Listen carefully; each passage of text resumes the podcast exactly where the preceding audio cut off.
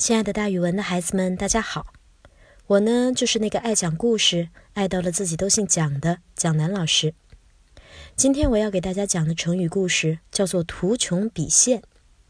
图呢，就是地图的意思；穷是尽完了；那现呢，就是出现了。这个成语比喻事情发展到最后，真相或者本意显露了出来。战国时。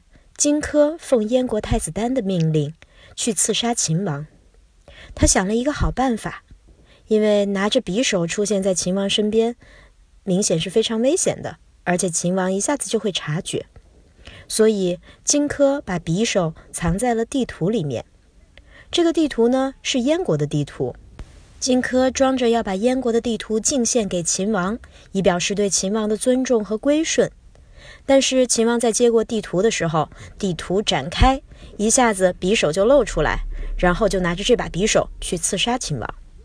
这是荆轲的计划。然而，当荆轲以燕国的地图作为礼物献给秦王，匕首就藏在地图卷里。他试图伺机刺杀秦王的时候，却遭到了最后的失败。《战国策·燕策三》里面写着：“轲既取图奉之，发图。”图穷而匕首现，说的就是今天我们的成语里面“图穷匕现”的故事。